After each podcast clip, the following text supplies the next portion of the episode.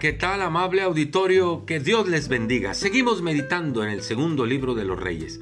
Hemos llegado al capítulo número 23 y nos acercamos al final de este segundo libro.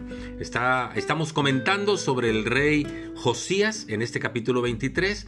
Él había enviado que se reconstruyera la casa de Dios. Y en esa reconstrucción encuentran la ley que Dios le había dado a Moisés, que era el pacto que había hecho con el pueblo de Israel.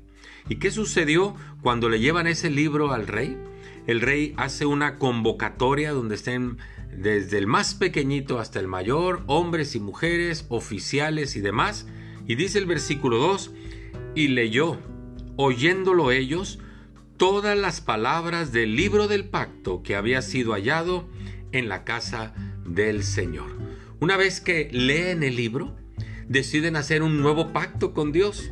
Y dice el versículo 3 que ellos cumplirían las palabras del pacto que estaban escritas en aquel libro y todo el pueblo confirmó el pacto. ¿Qué sucedió después? Josías hizo lo que ningún otro rey había hecho.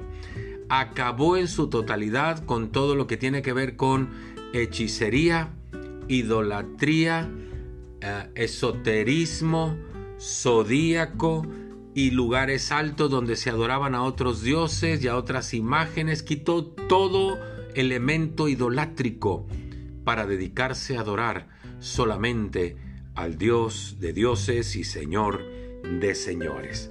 Una vez que hace todo esto, es el efecto que causa las palabras del Señor.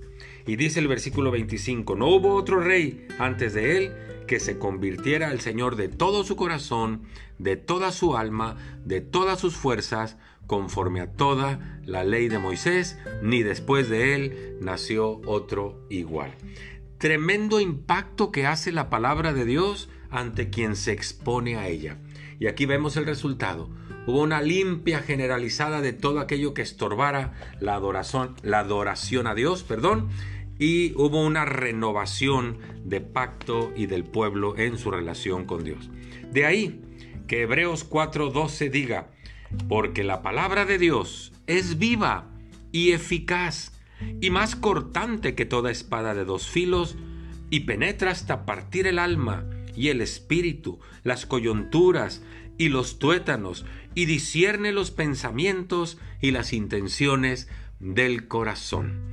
Es así como quien se expone a la palabra de Dios, su vida es transformada, no se puede quedar pasivo, tiene que hacer un cambio en su vida porque es Dios mismo hablando a su corazón.